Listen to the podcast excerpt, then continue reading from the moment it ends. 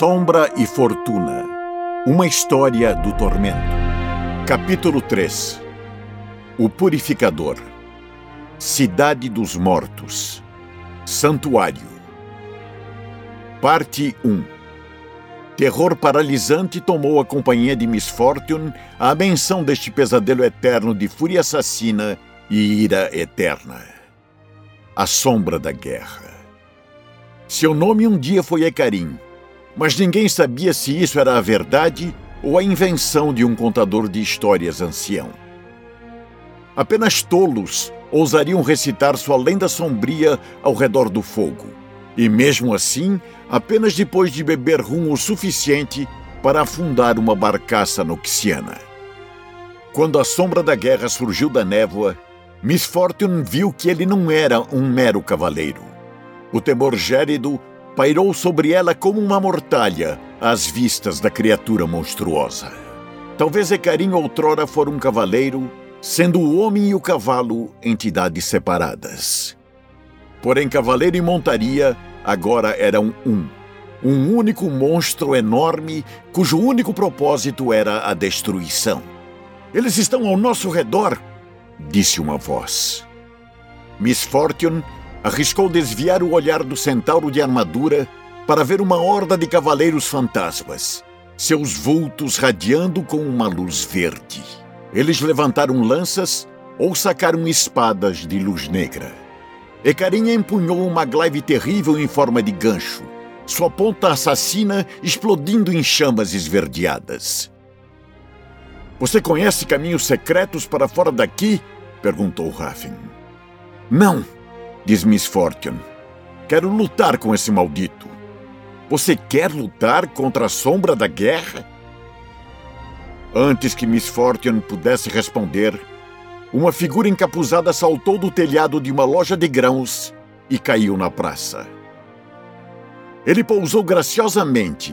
Um casaco de couro balançou às suas costas. Ele carregava duas pistolas. Mas elas não eram como as armas que Miss Fortune já tinha visto na mesa de sua mãe. Trabalho de metal em bronze ao redor do que parecia pedra gravada. Luz encheu a praça quando ele soltou raios luminosos de cada pistola em um fuzilamento que ultrapassava a destruição do presságio da morte. O homem virou em uma espiral, marcando alvos e pegando-os com movimentos rápidos. A névoa queimou onde seus raios atingiram, e os espectros fantasmagóricos gritaram quando foram consumidos. A névoa sumiu da Praça dos Punguistas, levando Ecarim e seus cavaleiros da morte com ela. Algo disse a Miss Fortune que essa era uma folga temporária. O homem guardou as pistolas e virou-se para olhar Miss Fortune, jogando seu capuz para trás e revelando características muito bonitas com olhos assombrados. Esse que é negócio sobre as sombras, ele disse. Traga luz o suficiente e elas desaparecem.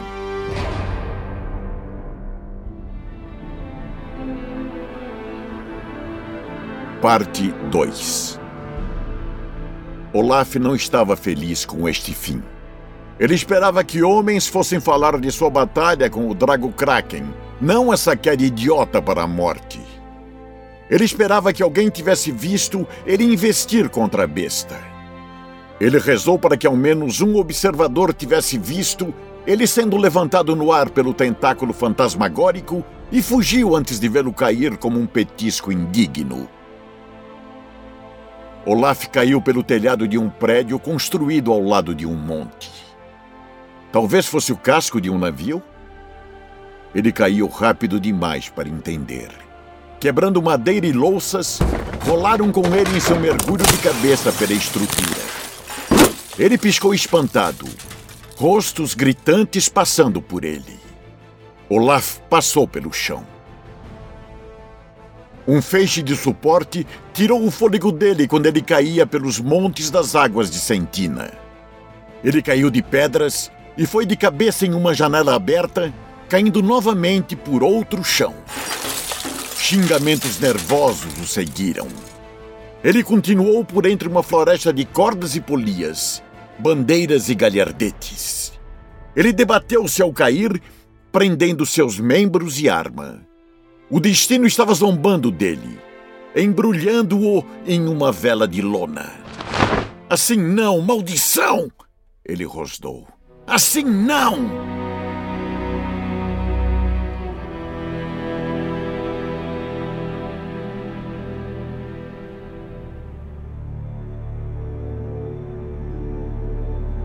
Parte 3 Quem é você e onde consigo um par de armas dessas? Disse Miss Fortune, oferecendo sua mão ao recém-chegado. Meu nome é Lucian, ele disse, dando a mão cautelosamente.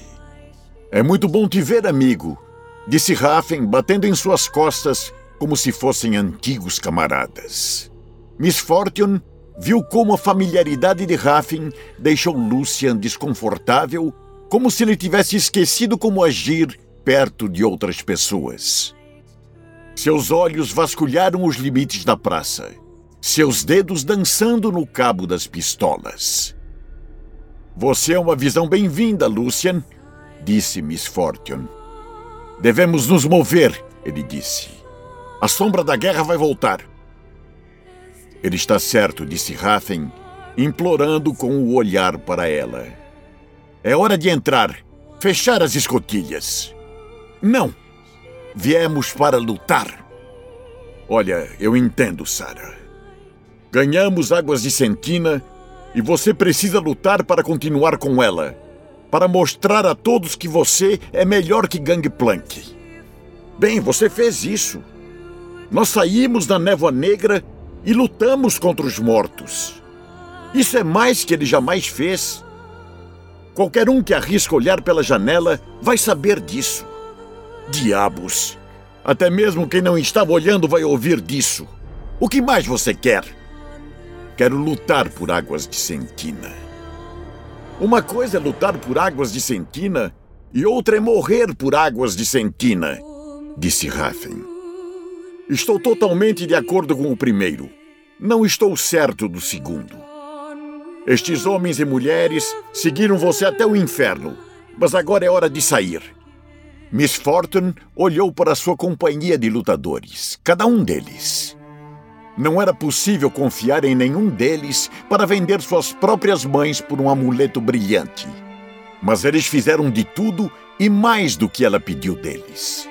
Aventurar-se na névoa negra era a coisa mais corajosa que qualquer um deles já tinha feito e ela não podia retribuí-los ao liderá-los para suas mortes pelo bem de sua vingança.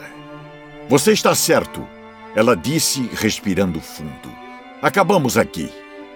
Então que a fortuna o siga, disse Lucian, virando-se e sacando as pistolas estranhas novamente. Espere, disse Miss Fortune. Venha conosco. Lucian balançou a cabeça. Não. Existe um espectro da névoa que devo destruir. Aquele que chamam de Trash, o guardião das correntes. Eu devo a ele uma morte. Miss Fortune viu as linhas ao redor dos olhos de Lucian ficarem mais profundas e reconheceu a expressão que a assolou desde o assassinato de sua mãe. Ele tomou alguém de você, não é? Ela disse. Lucian concordou lentamente e não disse mais nada. Mas seu silêncio falou tudo. Essa claramente não foi sua primeira batalha contra os mortos, ela disse.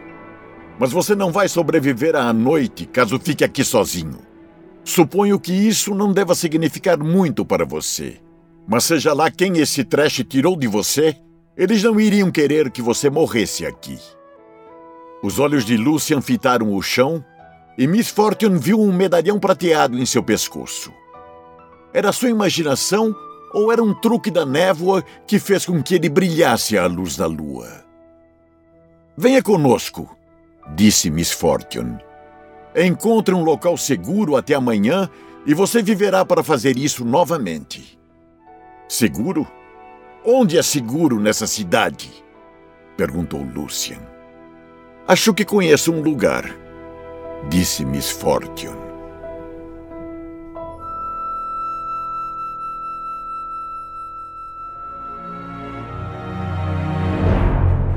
Parte 4 eles deixaram a Praça dos Punguistas e estavam viajando para o oeste na direção da Ponte da Serpente quando encontraram o Freiliordiano.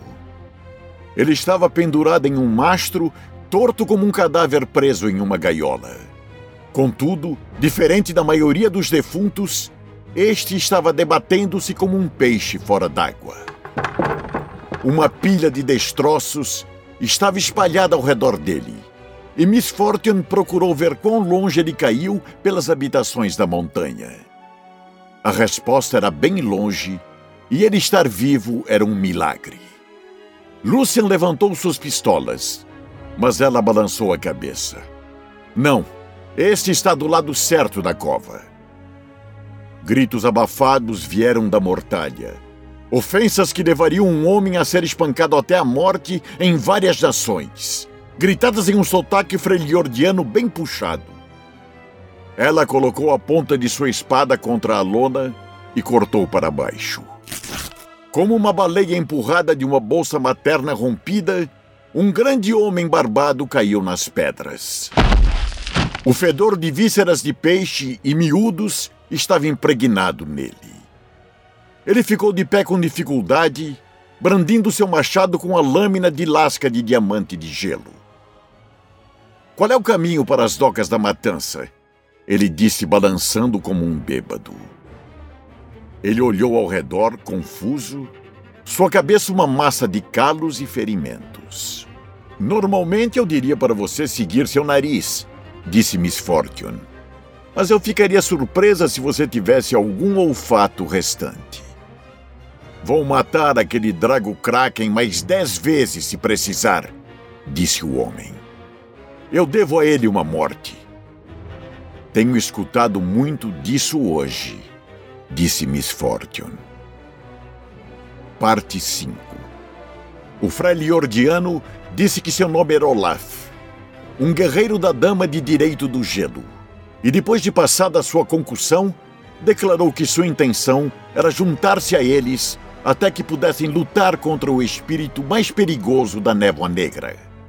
Você quer morrer? Lucian perguntou. Claro, disse Olaf, como se a própria pergunta fosse o ápice da tolice. Quero um fim digno de uma lenda. Miss Fortune deixou o maluco com seus sonhos de morte. Desde que ele brandisse o machado na direção correta, ele era bem-vindo para juntar-se a eles quando avançassem. Três vezes, a névoa fechou-se sobre eles e cada vez levou uma alma azarada de sua companhia. Risadas zombeteiras ecoaram dos lados das construções. O som de pedras de amolar sobre o ferro enferrujado. Vários pássaros grasnavam dos telhados, esperando ansiosamente o banquete de carne à luz da lua. Luzes acolhedoras dançaram na escuridão da névoa como velas defunto cativantes sobre o pântano. Não olhe para elas, alertou Lucian. O aviso chegou tarde demais para um homem e sua esposa. Miss Fortune não sabia seus nomes mas sabia que eles haviam perdido um filho para o oceano há menos de um ano. Eles andaram pelos montes, seguindo uma visão nas luzes que apenas eles podiam ver. Outro homem levou sua mão de gancho à garganta antes que seu amigo pudesse pará-lo. Outro simplesmente desapareceu na névoa sem que ninguém o visse indo. Quando chegaram à ponte da serpente, sua companhia tinha menos de uma dúzia de pessoas. Miss Fortune não podia lamentar-se por eles. Ela avisou para que não viessem com ela. Caso quisessem viver para sempre, deveriam ter se escondido atrás de portas fechadas e gravuras protetoras, segurando talismãs em espiral da mulher barbada e rezando para que alguém lhes trouxesse alívio. Porém, contra o tormento, nem isso era garantia de segurança. Eles passaram por incontáveis lares arrombados, com janelas destruídas e portas penduradas apenas por dobradiças de couro. Miss Fortune manteve seus olhos fixos à frente. Mas era impossível não sentir os olhares acusatórios de faces congeladas ou sentir o horror de seus momentos finais. A névoa negra sempre leva o que lhe é devido, disse Raffen quando eles passaram por outra casa mortuária com famílias congeladas e mortas. Ela queria estar nervosa com tal aceitação do terror. Mas que benefício isso traria? No fim das contas, ele estava certo. Em vez disso, ela concentrou-se nos contornos nebulosos da estrutura além da ponte.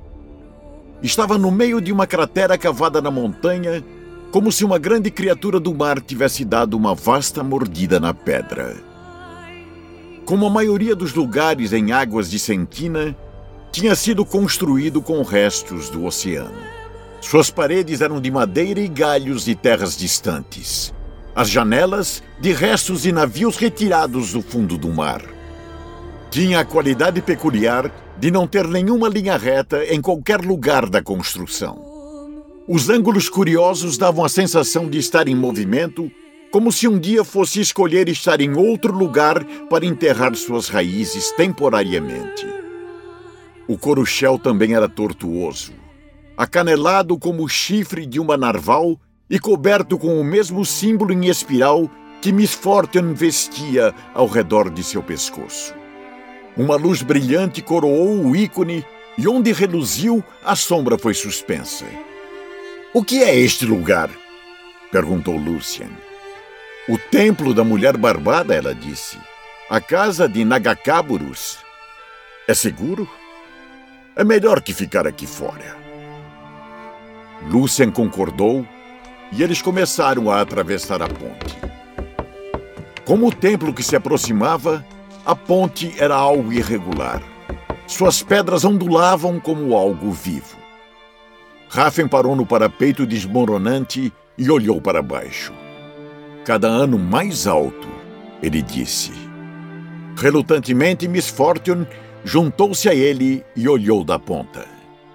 As docas e a cidade dos ratos estavam envoltas na névoa negra e até mesmo a teia de gôndolas estava dificilmente visível.